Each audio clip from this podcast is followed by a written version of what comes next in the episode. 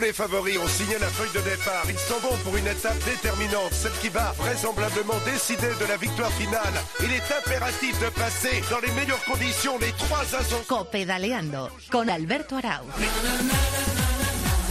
Hola, ¿qué tal? Bienvenidos a Copedaleando, donde como siempre decimos, abrimos los brazos para recibir a todos los amantes de este maravilloso mundo que es el ciclismo. Y tenemos un Copedaleando muy especial, ¿eh? porque mañana, dentro de aproximadamente 26 horas, va a arrancar nuestra vuelta, la de casa, la Vuelta Ciclista a España. Y además es una Vuelta Ciclista a España espectacular, con una participación de campanillas, donde vamos a tener, por ejemplo, al doble ganador del Tour de Francia, a Jonas Vingegaard, va a estar el triple ganador de la Vuelta Ciclista a España, el esloveno Primo Roglic, va a estar, como no, el actual defensor del título, el belga Renko Benepul, y tenemos dos grandes bazas españolas. El jovencísimo Juan Ayuso, que el año pasado con 19 años fue capaz de subir al podio, y Enric Mas, que es un poco una incógnita su estado de forma después de la caída que sufrió en el Tour de Francia, pero que a buen seguro estará a un gran nivel como está siempre en la carrera de casa. Así que sin perder un segundo, nos vamos a ir a la vuelta de esta pequeña pausa hasta Barcelona, donde ya están los enviados y los jefes del ciclismo de la cadena Cope para contarnos cómo respira Barcelona a 24 horas de que arranque la Vuelta Ciclista a España. 21 etapas, Nueve comunidades autónomas. 10 finales en alto. Colosos como el Tourmalet o el Angliru. Les queda un kilómetro y medio para coronar. Llega la vuelta y en Cope lo tenemos todo preparado para contártelo. Con el mejor equipo. Con Óscar Pereiro, Luis Pasamontes. Jesús Alañá, Quique Iglesias. Alberto Arau. Con Eri Y Frade. ojo que me estoy empezando a ilusionar. Sigue la última hora en Cope y la etapa desde las 4 de la tarde en Cope Más, cope.es y en tu móvil. Y los fines de semana en tiempo de juego. Del 26 de agosto al 17 de septiembre, la Vuelta Ciclista a España rueda en Cope. Con Eri Frade. Fosprin Plus de Soria Natural patrocina la clasificación general de la Vuelta Ciclista a España. Y se nos acaba el tiempo. Desde que ya no existe ayer y no nos sobra ni un momento. Imposible retroceder. Eh. Cada vez que miro para arriba, este corazón sin salida se quiere salir. Esta es la sintonía de la Vuelta Ciclista a España, muy reconocibles son los Estopa. Nos vamos a cansar de escuchar esta canción durante las próximas eh, tres semanas. Y me voy sin perder un segundo hasta Barcelona, donde están los responsables, los jefes del ciclismo de la cadena COPES. Saludo en primer lugar a Eri Frade. Hola Eri, muy buenas. ¿Qué pasa, Alberto? Muy buena. Y está en su casa y además es un placer volverle a escuchar en carrera el gran Quique Iglesias. Hola Quique, muy buenas. Y un placer que me des paso. ¿Qué tal? Buenas tardes a todos. Bueno, Eri, empiezo contigo. Tú que eres un recién llegado a Barcelona, que llegaste ayer, ¿cómo te has encontrado la ciudad? ¿Hay ambiente de vuelta ciclista a España en la ciudad condal? Bueno, cada vez más, cada vez más, en zonas muy concretas, pero cada vez más, ya se ven las vallas amontonadas por las calles.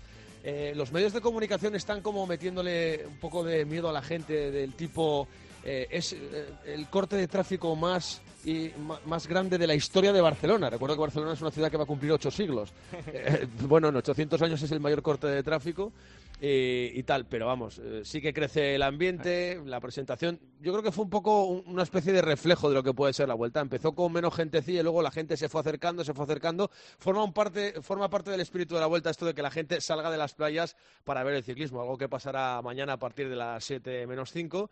Y nada, disfrutaremos mucho de una ciudad que es muy bonita, muy bonita y desde el aire, que serán los planos más lúcidos, pues se verá también muy bonita. Mm, eh, tú, Quique, ¿cómo, cómo estás viendo tu ciudad? Ahí, Bueno. eh, em, hablaba con Eri fuera de antena, hay cierto temor a la posibilidad de que mañana caiga alguna gotilla, de algo de agua durante la crono por equipos, porque el circuito es eh, plenamente urbano. Eh, em, ¿Cómo ves la ciudad y cómo analizas esa, esa posibilidad de lluvia en el circuito de la crono por equipos de mañana? Bueno, pues será un fastidio si llueve. La ciudad está muy seca, mm, muy, mucho, mucho polvo, eh, con lo cual a la que empiece a llover el, la- el, el, el asfalto se va a convertir ah, en, en- en muy peligroso. O sea, está trabajando. Ayer pasaba yo por la calle Guipúzcoa, volviendo a la ciudad deportiva del Español y estaban asfaltando unos tramos donde había ahí un poco de, asfalto precario, pero luego hay, hay, eh, hay un tramo en la calle Aragón que se pasan eh, 20 islas de, de casas, ¿no? Las famosas islas de, de- de- del centro de Barcelona, con lo cual ahí no hay ninguna curva. Eh, sí que hay curvas eh, rápidas, eh, como al, principio, ¿no? Después de, la- de subir por la calle Marina, girar para hacia Bac de Roda, luego lo que te decía de la calle Guipúzcoa. Yo espero que no pase nada. Y si llueve, pues que levanten un poco eh, el pie. Son 14 kilómetros de puro callejeo. Mm, será todo muy bonito. eh, y bueno, esto es una gran ciudad que evidentemente va a vivir mañana un día muy especial porque de 2 a 9 no se va a poder circular en 14 kilómetros de perímetro, que eso es, muy- es muchísimo, ¿no? ¿Y cómo se lo ha tomado la gente? Porque recuerdo que Bueno. cuando empezó el tour en Bilbao había cabreo generalizado, sobre todo entre los taxistas y la gente que lleva todo el eh, transporte público. Ahí en Barcelona la gente lo está, lo está llevando bien. Hay de todo, hay taxistas que quieren protestar, hay eh, gente que quiere protestar por lo suyo, mi mujer se cogió el coche y se fue, y mis padres van a coger el metro y van a acercarse a la Plaza España, que es como, como hay que moverse estos días. Ya te dicen que, que no se puede ir en, en- en autobús a ningún lado, ni ni en otro sitio. Habrá 78 pasos eh, a, a pie para poder cruzar la calle, para que la gente pueda llegar desde el Mercadona a su, a su casa si le cortan la, la carretera por, de por medio, con lo cual, oye, mira, eh, va a ser un día especial.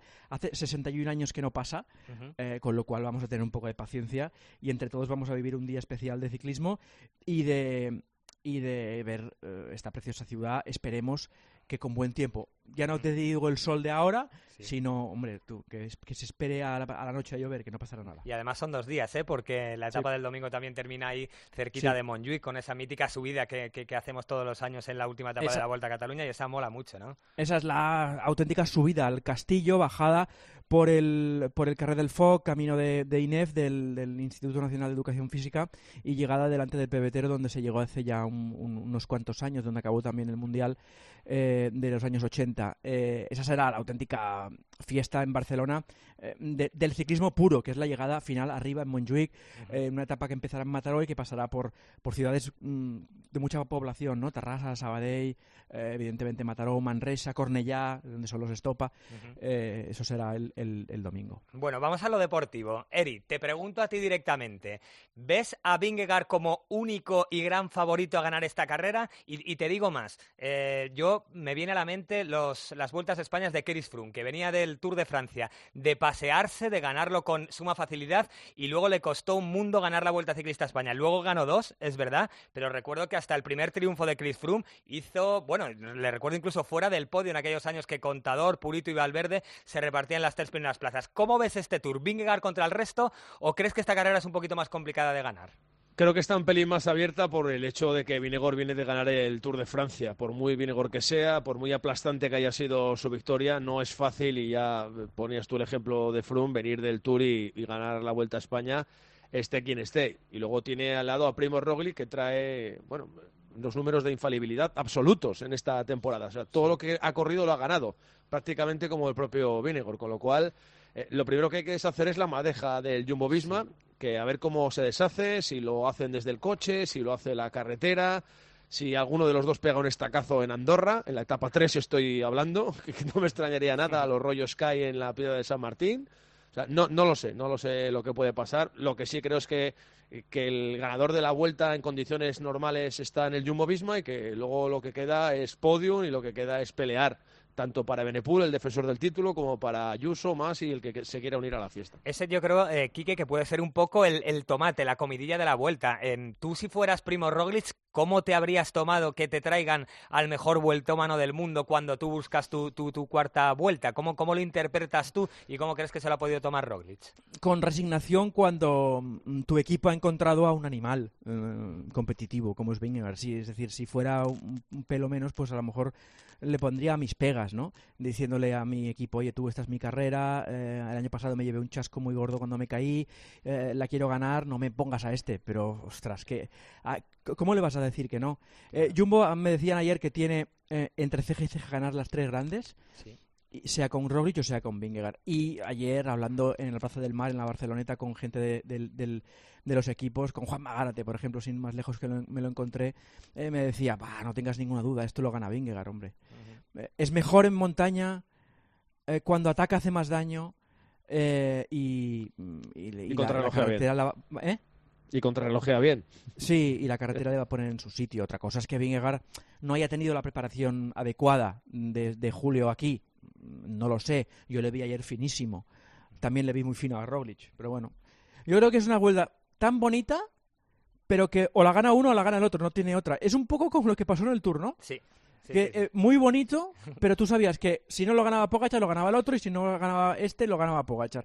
Pues esto es lo mismo, pero con dos del mismo equipo, que bueno, que a lo mejor tiene más gracia, ¿no? Sí, sí, sí. Pues por lo menos va a tener más, más, más chicha, más salsa para nosotros, que, so- que somos los que lo tenemos que contar. Y de hecho me sorprendieron unas declaraciones de Renko Benepul en, el que, en las que le escuché decir que él se conformaba con subir al podio y ganar una o dos etapas. Luego es verdad que en la presentación dijo que venía aquí a ganar, pero un tío tan ambicioso como Renko... Hay un polígrafo ahí, le, le revienta el, el sismógrafo ese. Sí, sí, sí, sí, Eso sí. es mentira.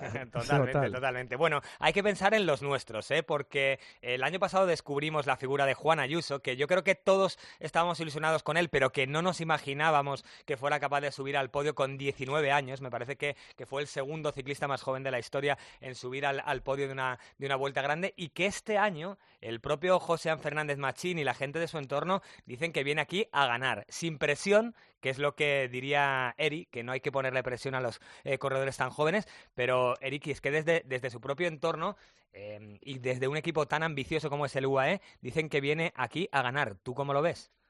Bueno, es la cosa esta que te da la juventud, la inconsciencia y la calidad que tiene, la inmensa calidad que tiene que algún día aparecerá. Hombre, no sé si es el momento por los rivales que tiene, pero lo que sí está claro que de los dos españoles con opciones realistas más que reales de, de poder hacer algo importante en la Vuelta a España, Ayuso es el que más tiene. eh, aunque tiene también sus sustitutos, en el, sus sustitutos en, la- en el camino de la Vuelta a España en forma de caídas, como le pasó a Enric Mas, que después de caerse en el Tour de Francia en Euskadi, se volvió a caer en la fase de recuperación Ah, sí, eso no lo Eh, sabía yo. lo contó, lo contó ayer, ¿verdad, Quique? En la, en la rueda de prensa.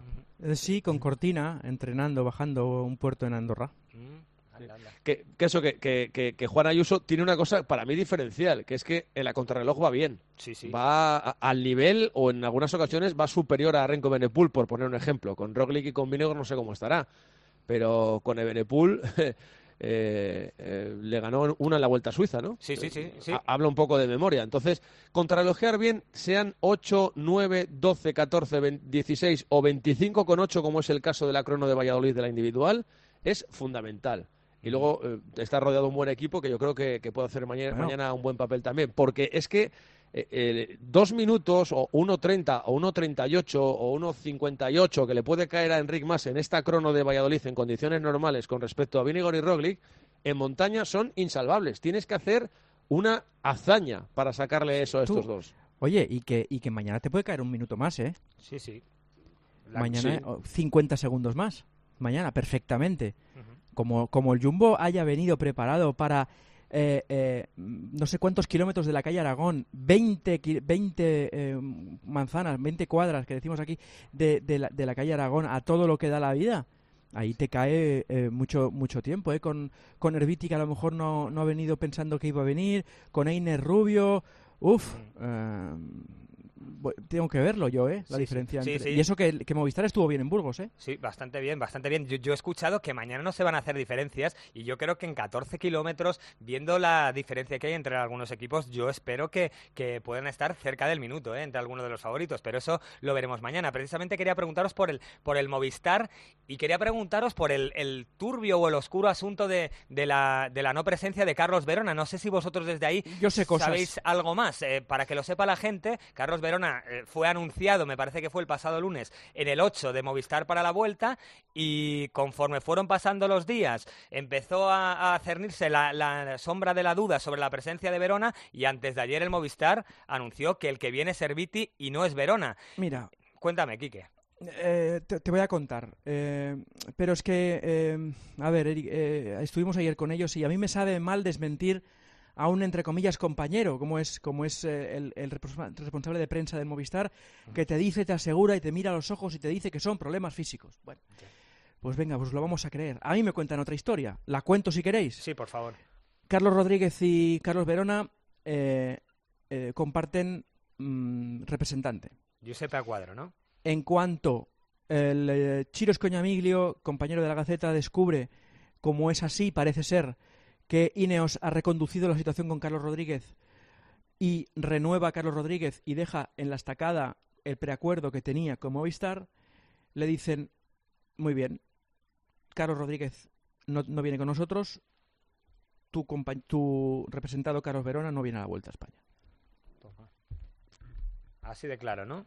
Yo tengo una información subterránea parecida y en el caso del que no tiene culpa, que es el que sustituye a Verona, que es Herbiti, Herbiti ha estado entrenando hasta el último día como si tuviera que venir a Barcelona por si tenía que venir a Barcelona. Es eso, sí, sí. Y se han visto fotos eh, con Aleix Espargaró comiendo con, eh, pues, con sonrisas y no con el aspecto de, de ser un, un ciclista que tuviera problemas de salud, que es un poco Bueno, lo que se dijo sí. desde el equipo. Y, y luego que no tendremos dudas de la capacidad eh, em, comunicativa mm, a través de las redes sociales de Carlos Verona, que bien podría haber explicado él.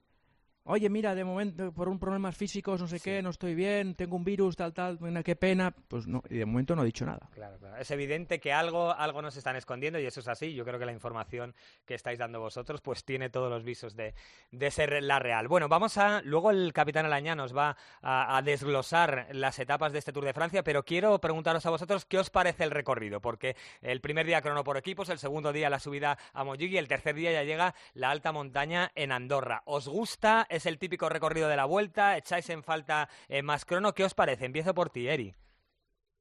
Bueno, a mí me parece un recorrido durísimo, muy variado, muchas llegadas en alto, algún encadenado. La entrada a Andorra y, a lo del Tourmalet me, parece que le da otro empaque a esta vuelta y luego ya el Angliru se va a encargar del resto. Creo que es una vuelta que tiene muy de todo y que va a estar muy bien. Y luego el toque este de media montaña saco el último día por si acaso también me, me parece que, que rompe un poco con la etapa típica de, de la Sierra de Madrid. ¿no?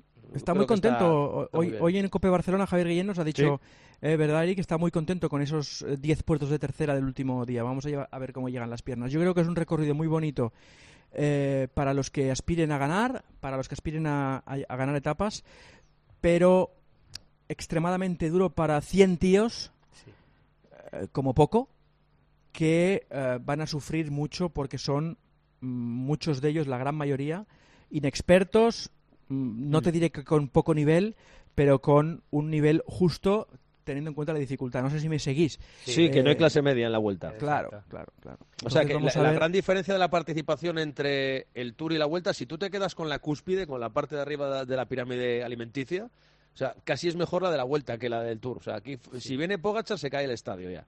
Eh, lo que pasa es que por debajo, lo que hay por debajo son, creo que conté el otro día, 57 ciclistas debutantes en la Vuelta Sí. y de ellos solo 12 ya han corrido un Gran Tour, con lo cual hay 45 que están corriendo su gran su primera gran O sea- vuelta en su carrera deportiva. Y, y aquí hay que saber moverse, hay que saber moverse, hay que saber funcionar, hay que saber gestionar esfuerzos. Y a mí, ¿sabes lo que me da mucho miedo en esta vuelta? Eh, las llegadas masivas que pueda haber creo que pueden ser un auténtico descontrol. Sí, es que, pero es un que descontrol. miras la nómina de sprinters eh, y es que hay poquísimos. O sea, yo he estado echando un vistazo ahora a, la- a- a los dorsales y es que así de nivel medio alto están Cocar, Caden Groves y Dainese. ¿eh? El resto, yo creo que esto habla de que hay muy pocas opciones para ellos y de que lo que dice Eri, ¿eh? que ahí se va a intentar meter gente que no es demasiado experta en, en grandes vueltas y, y es verdad que podemos tener algún tipo, algún tipo Sí. de problema. ¿Sabéis lo que me pasa con la vuelta a mí? Eh, como espectador, disfruto en las eh, llegadas de en alto, como, como siempre, como no podía ser de otra manera. No, no, no alucino con los sprints porque no están los mejores. Y las escapadas tienen poca calidad. Es verdad. La- las etapas de escapadas, eh, los cuatro tíos que se, que se escapan de saque de camino a Andorra, pues no, me- no me van. Sí, suelen No ser de, los equipos invitados. eh, obviamente que en el Tour de Francia no siempre es así. Y es verdad, es la gran Bueno, diferencia. está ¿eh? Tomás de Gen, a lo mejor se escapa algún día. Sí, eso sí, eso, aunque ya va siendo eh, veterano. Dejadme que salude al capitán Alañá, que creo que ya nos está escuchando. Hola, capitán, muy buenas. Firmes. Muy buenas tardes. Eh, no, descansen, descansen. Tranquilidad y buenos Gracias, alimentos. Eh, ¿Qué tal estás, capitán? ¿Todo bien? Todo bien, todo, todo perfecto. Recién despertado de una hermosa siesta para ir reponiendo fuerzas de cara a lo que nos viene por delante. Bueno, eh, a bote pronto, ¿qué te, qué te dice el recorrido? ¿Qué, qué, a Eri y aquí que me han dicho que les parece muy duro, que, que les mola un poco en, el, en la línea que viene manteniendo la Vuelta Ciclista a España, ¿a ti qué te dice? Pues mira, a mí me salen 96 kilómetros de desnivel total, o sea, 96.000 metros de desnivel de los cuales el año pasado eran 88.600, de los cuales 51.336 son positivos y 45.000 prácticamente son negativos. Eso quiere decir que es un recorrido tremendamente duro, pero, pero mm, muy duro, al que yo creo que sin embargo hay un punto en el que le falta algo de dureza para, para poder, mm, digamos que, eh, equilibrar un poquito más las cosas eh, de cara a, lo que puede ser la lucha final, que es la contrarreloj individual de Valladolid. La ¿Te, de, ¿Te parece corta? La de la décima etapa, sí, me parece, eh, me parece cortita y además me parece poco, poco dura. 26 kilómetros. Y cuando digo poco dura, lo digo entre comillas, porque bien cierto es que en Valladolid mucha dureza no se puede encontrar, pero, pero con ese mismo recorrido se le podían haber dado un par de kilómetros, tres kilómetros más, hacerle subir hasta la parte más alta de Parque Sol, hacerle subir hasta la parte más, al, más alta de Parque Sol. Ya lo veremos el día que se dispute la contrarreloj, ya os lo indicaré un poquito cómo es, eh, o ya les indicaré a los oyentes, a los que no lo conocen, cómo es, y eh, ahí hubieran tenido alguna rampa un poco más dura.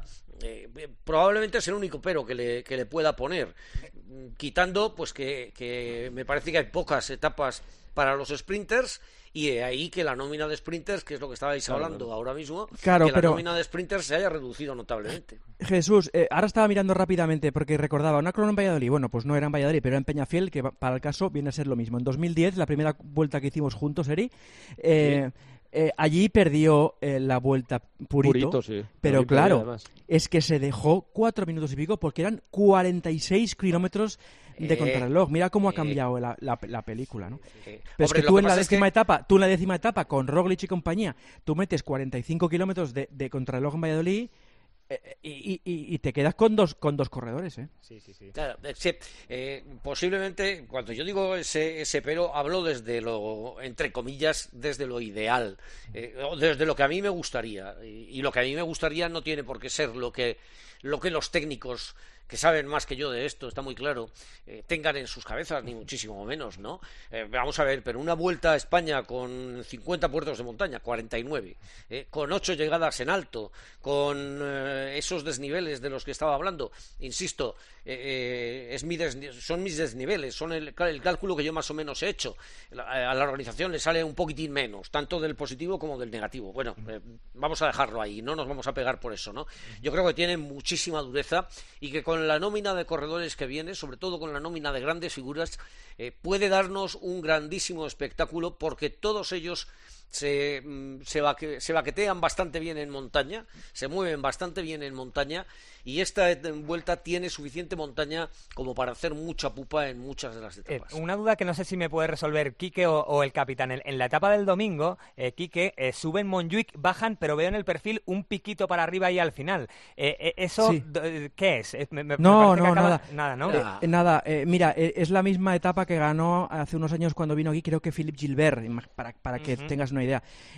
suben las, el, el, el, la, la, subida de la escalada Montjuic de toda la vida sí. al circuito, bajan por el único sitio donde se puede bajar y cuando llegas al pueblo español giras a la derecha, como quien dice, y entonces remontas un poco la calle, la avenida del estadio que va hacia el que va hacia el pebetero. Nada, no, ah, eso no es. Efectivamente, es, es para, para que se hagan una idea, para que se hagan una idea quienes nos escuchan, bueno, Quique lo conoce mejor que yo, pero yo lo conozco también, ¿no? Es, según se sube a Montjuic desde, desde la avenida María Cristina, eh, subiendo por la derecha. Lo que pasa es que ellos primero suben por la derecha, después bajan hasta el Palacio, Palacio Nacional, se llama, ¿verdad, Quique?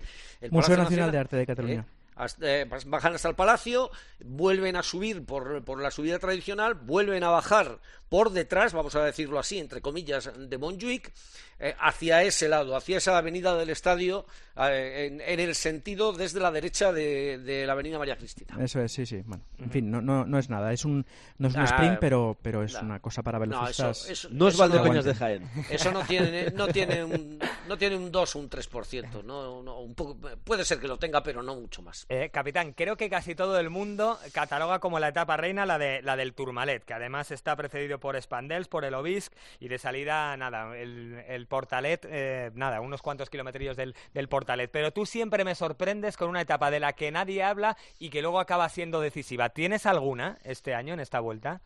La verdad es que no, no me he parado a mirarla. Hombre, mm, yo te voy a decir una cosa, por desnivel, la etapa reina no sería esa, ¿eh? Por desnivel, la etapa reina sería la, la decimoctava, la que termina en, en, la Cruz de Linares. Mm, eh, eh, esa etapa, eh, desde Pola de Allande hasta la Cruz de Linares, esa etapa puede hacer un auténtico, pero un auténtico desastre. Yo tendría mucho cuidado con la etapa entre La Bañeza e Iscar, que ya sé que me van a decir que, no hay nada de montaña. Sí, ya lo sé que no hay nada de montaña, pero normalmente ahí, normalmente ahí le pega, le pega el viento que hace mucha pupa. Y me quedo con una etapa que yo creo que puede ser un auténtico espectáculo. Si la vuelta está decidida porque probablemente tengamos eh, una batalla tremenda desde el principio y si la vuelta no está decidida porque seguro que vamos a tener una batalla tremenda desde el principio y es la penúltima etapa, la que sale de Manzanares el Real y termina en Guadarrama. La clásica de la Sierra de Madrid, la, bautiza todo el mundo, capitán. Eh, vamos a ver, o sea, eh, con 4.330 metros de desnivel mm, positivo eh, y 8.604 metros de desnivel total, con puertos de montaña solo de tercera categoría, porque no hay ninguno de segunda, y quiero recordar que son 10 puertos. Sí, 10. O sea, esa etapa, esa etapa mm, puede destrozar absolutamente todo. Sí, pero es verdad, capitán, que yo he hecho la mayoría de esos puertos en bici y no son demasiado exigentes. ¿eh? Para mí son muchísimo, pero yo creo que para los profesionales va a hacer más el desgaste de toda la Vuelta a España ah, y, claro. y, el sube y baja de esa etapa que, la dureza en sí eh, de los puertos. Eh, Eri, ha hablado el capitán de la etapa de la Cruz de Linares, esa la tienes que conocer tú más o menos bien, ¿no? Bueno, conozco buena parte porque eh, eh, sobre todo está el Alto de San Lorenzo, que yo siempre digo que es uno de los puertos más bonitos para ver ciclismo del mundo. Eh, porque ves si está bien despejado el tiempo, lo ves todo. Empieza subiendo estacas a kilómetro 50 o por ahí. Luego San Lorenzo, después de 30 kilómetros, hay creo que hay más valles, o sea, que, que, hay más falso llano entre puertos en esta vuelta que en otras vueltas. Incluso te diría que en este último Tour de Francia y creo que eso es muy importante. Cuando metes tres, cuatro, cinco puertos en la misma etapa, que haya llano entre ellos y que no sea todo encadenado de subir, bajar, creo que puede ser muy importante también para, para el juego estratégico y en esta etapa se da. Incluso creo que lo importante de esta etapa de la Cruz de Linares es que se sube dos veces la Cruz de Linares. que Es un puerto duro, muy exigente, que tiene una bajada de 8 kilómetros, pero entre las dos subidas hay otros 8 kilómetros para ver cómo se resitúa la carrera, que que para mí pueden ser muy, muy importantes. Y luego también está el Tenebreu, que es un tercera, pero es un tercera muy duro. Bueno, Asturias nunca, nunca defrauda en esto. Y luego está, oye, está el Angliru, ¿eh? Con el Cordal cuyo puerto generalmente es mucho más decisivo por su descenso que por su duro ascenso. Yo, yo siempre pienso, Eric, que este es el, descenso más peligroso del ciclismo, porque recuerdo que siempre que se ha bajado ha pasado algo. Recuerdo caerse a Olano, a Igor Antón, se cayó eh, con Zule. Alex Zule, Contador, yo creo que se llegó a caer. Yo creo que ahí se ha caído todo el mundo. A mí es un descenso que me da pánico y si llueve, que puede, que hay bastantes opciones de que llueve, pues me da un poquito de, pánico. ¿Vosotros sois pro Angliru, eh, Quique? Porque hay gente que que ya sabes lo que, lo que pasa con la vuelta, hablan de las subidas de cabras. ¿A ti te mola que esté el Angliru en la vuelta? ¿Cómo no lo voy a hacer? Eh, es claro que lo soy, pese a que es un puerto como dice Pereiro siempre, dice que uno va a 6 por hora y el otro va a 6,1 y no hay diferencias porque es tan duro que, simplemente con mantenerte de pie ya es suficiente, pero sí, sí, soy, soy, soy muy de Angliru. Lo que pasa que luego a mí, eh, lo que viene después de Angliru hasta el final, me deja un poco frío. Eh, con lo cual a mí me gustaría que el Angliru fuera como ha sido en otra ocasión, el día antes de Madrid, como quien dice. El día de contador, ¿no? Como el día de contador. como el día de contador, sí. Aquel sábado. Eh, bueno, pues eh, vamos a ir terminando, como siempre, Eriki, recordando a la gente cómo va a ser este, esta vuelta a España en COPE, a qué hora vamos a empezar, a través de qué se va a retransmitir. Cuéntale a la gente, como siempre, cómo vamos a vivir esta vuelta en COPE. Pues mira, va a haber días que vamos a coincidir con el baloncesto, entonces tiempo de juego va a empezar a las 3 de la tarde, 3 y 5, 3 y media, eh, Corrochano haciendo ahí un repaso de todas las noticias y luego Corrochano dirigiendo lo que es tiempo de juego con el baloncesto y con el ciclismo. Esto va a ocurrir el lunes y el miércoles de la semana que viene. De normal estaremos de lunes a viernes en cope.es y aplicaciones desde las 4 de la tarde, salvo estos días de baloncesto y los fines de semana dentro de tiempo de juego contaremos el, el final de etapa a lo que González man- mande como tiene que ser. Y tenemos sorpresa para ¿Ah, sí? los oyentes del ciclismo, sí. En esta ocasión la gente de Autobosle ya ha pensado que es mucho más, eh, vamos a decir, democrático, entre comillas, que, eh, que un maillot, que el maillot solo lo utiliza la gente que hace ciclismo, el poder regalar una camiseta técnica, una camiseta técnica para hacer cualquier tipo de ejercicio, para el gimnasio, para ir por ahí también, porque está muy chula, Me encanta. que va a convertir a los oyentes que la ganen, una por cada uno de los días de la Vuelta a España, en un miembro más del equipo, porque es exactamente la misma que vamos a llevar los del equipo COPE durante la Vuelta a España, que es un diseño bastante rompedor, ¿eh? ¿Cómo bastante mola? rompedor. Ya, ya lo enseñaremos en el día de mañana. Entonces, al que gane pues el ciclista misterioso o el tiempo justo o simplemente por opinar, pues le vamos a regalar una camiseta Otto Bosley como la que lleva el equipo de, de ciclismo de Cope, pero en las etapas reinas de esta vuelta también habrá mayor. Qué bien, qué maravilla, qué maravilla es trabajar con los compañeros de Otto Bosley. Pues Eric Quique Capitán, muchas gracias por estar ahí y nos escuchamos a partir de mañana. Un abrazo para los tres. Somos Abrazo los que fuerte, somos chao. pasamontes y Pereiro también, ¿eh? Un También, abrazo. a partir de mañana, mañana quizá en un equipo un poco más reducido, pero a partir del lunes, como ha dicho Eri, a partir de las 4 de la tarde vamos a vivir esta pedazo vuelta ciclista a España con Vingegaard, con Roglic, con Ebenepul y claro que sí, con los españoles, con Juan Ayuso y con Enric Mas, que seguro que nos van a hacer vibrar durante las próximas tres semanas. Gracias por estar ahí y hasta mañana. Y se nos acaba el tiempo. Desde que ya no existe ayer y no nos sobra ni un momento. Imposible retroceder. Eh. Cada vez que miro para arriba, este corazón sin salida se quiere salir de tanto esperar. Soy una gota